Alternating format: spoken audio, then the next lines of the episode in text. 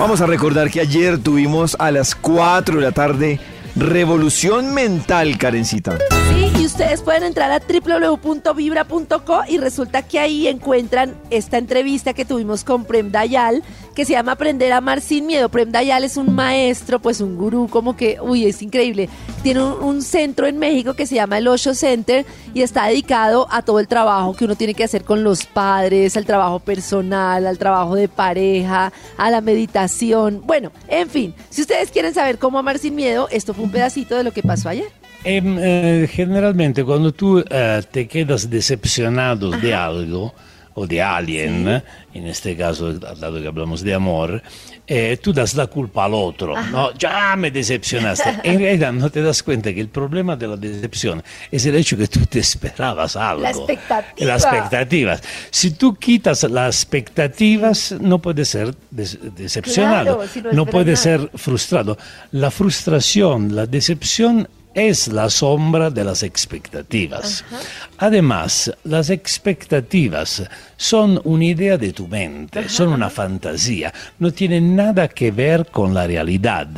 Y tienes que ser un poco infantil, un poco ingenuo, pensar que la vida tenga que corresponder a tus expectativas. Uy, eso sí que es La cierto. es Uno que es. siempre dice como la vida, yo quiero que sea así, quiero que sea así, quiero que sea así. Por ejemplo, yo pensaba que Max me iba a prestar un buen saco. Y no. Eh, si yo iba a Y te- tener te frío. decepcionó. Pero el problema es mi expectativa, el problema Pero no es Karencita no sabe si yo le presté un buen saco o no. Puede Claro creer que que, se todos mis saquitos son roticos. Claro que se sabe. Eso se Y nota, Max. Prem decía una cosa No. muy curiosa y es, y es verdad que un niño se pone bravo porque él iba a salir a jugar y llueve y uno dice como, ay, pobrecito el niño que se pone bravo. Ah, sí. Pero uno es así, Sí, es se pone verdad. bravo cada vez que las cosas no salen como uno quería. Si hay trancón, si hay una cantidad de cosas, o si la persona no, no, te, no te felicitó como tú querías, no te invitó a donde querías, pues pura expectativa y en realidad el problema es tuyo.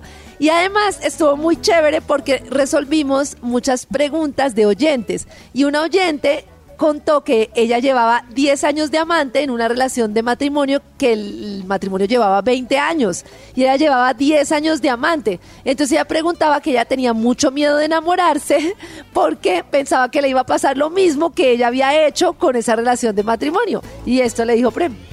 Esto yo no entiendo. Si le ha funcionado bien por 10 años ser el amante, ¿por qué quieres cambiar la situación? Disculpa.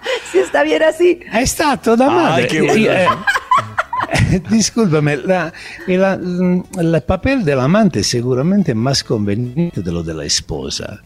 Que la esposa se lo tiene que chutar Ay, todos ay, los ay. pinches problemas, problemas de la familia, la cosa. Eh, la esposa lo ve bamboleando en calzones por la casa. La amante siempre llega un poquito más perfumado, el amante un poquito más, eh, más, más elegante. Más. Eh, no, eh, sí, porque eh, con el amante eh, no, no hay, no hay política, o al menos hay que menos. deteriora tanto la relación, por así decirlo. O sea, la- las relaciones se acaban, o sea, se desgastan mucho en el matrimonio. Eh, Exactamente, cioè, en el- con la amante en cualquier momento no hay seguridad, por lo tanto uno se lo tiene que conquistar Ajá. momento por momento. El amor, la pasión, el interés se vuelve, se queda vivo porque no hay la seguridad. La seguridad o la supuesta seguridad es la muerte de la pasión. La pasión existe hasta cuando hay una, una electricidad, el sentido de la aventura.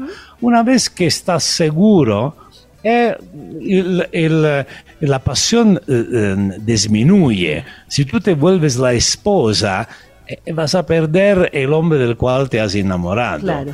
Eh, y, y él también, tú te vas a volver la esposa. Tienes razón a tener esta preocupación.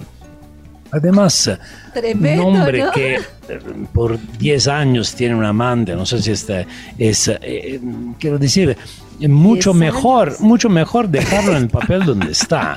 Eh, esta Claro. es una, un poco una obsesión, la de querer algo para ti, algo de seguridad.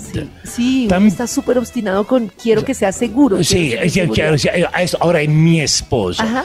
Eh, no, no es suficiente la experiencia de esta pobre mujer que es la esposa de este hombre. ella también se casó pensando de tener la seguridad. Claro. Y mira qué pinche seguridad se, eh, se logró. Claro. Logró la seguridad de una, de una, de una esposa que tiene un esposo que tiene una doble vida desde hace 10 años.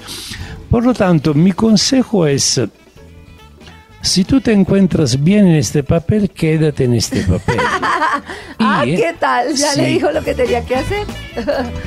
Yo estoy tan, miren, estoy Sí. tan de acuerdo estoy con él de que lo que acuerdo. les explicaba a ustedes de, lo, que- de lo que me estoy leyendo de, de las hormonas y es que decían las relaciones abiertas en el fondo no tienen sentido. ¿Por qué? Porque en la relación abierta, si usted tiene una relación abierta con diferentes personas, usted lo que es es un adicto a la dopamina. Claro. Pero si usted tiene, si usted dice, abro mi relación para irme a meter con alguien frecuentemente, es decir, abro mi relación para meterme con Nata hoy, en un mes, en dos meses, ¿va, ¿qué va a pasar? Que se va a volver una Otra relación. Claro, se va a volver otra Sí, relación. Claro, otra Entonces, relación. Como una moza larga. Yo realmente no abrí una relación. Pero- yo, yo abrí una relación para meterme en otra relación. Pero lo que- Si yo estoy bien en la relación que estoy, o sea, llámese amante, novio, esposo, yo porque me empiezo a enredar con la vida. O sea, David aprueba la caneta al aire, pero no enredarse ahí No, paralelamente. Maxito, yo lo que digo es, no, te- no, no, no pruebo la carita al aire, sino digo es, es, no tiene sentido uno buscar una nueva estructura de relación si Sí. va en el fondo a terminar metido en otra relación de origen. Es decir, si yo con Nata me meto, y es que por eso eh, al invitado de Karen le hallo toda la razón. Si yo me estoy metiendo con Nata, listo, y, y Nata es mi amante o es mi amiga con derechos o lo que sea, y la estamos pasando bien, ¿cuál es mi, mi afán de entrar con Nata a definir otra cosa si de pronto Nata no lo siente así? Claro. O, claro, cosa diferente que Nata y yo digamos, venga. Solo sexo con Nata. La pasaríamos mejor si estuviéramos juntos. Pues es otro cuento y es otra historia.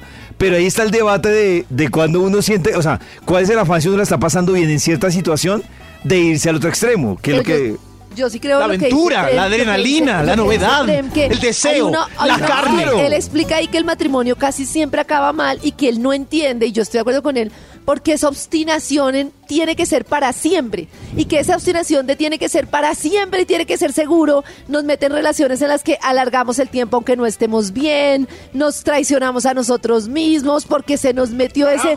Y tiene que ser para siempre. No, a mí él me parece impresionante. Y lo mejor, Pollito, es que le dije al final de la entrevista que si venía a hacer una meditación del amor, que él hace unas cosas maravillosas y una charla para revolución mental, y me dijo que sí. O sea que esperen muy pronto. Yo, yo creo que, Muy pronto. yo creo que deberíamos cambiar esa mentalidad de el amor para siempre hasta que la pasemos, hasta que la dejemos de pasar Hasta, bien. hasta que el amor nos separe. Hasta que la dejemos- eso, Hasta, que, la dejemos- pasión nos hasta separe. que la pasión se acabe. Eso, eso. Hasta que nos pillen la moza. En las mañanas. El único show de la radio donde tu corazón no late. Vibra.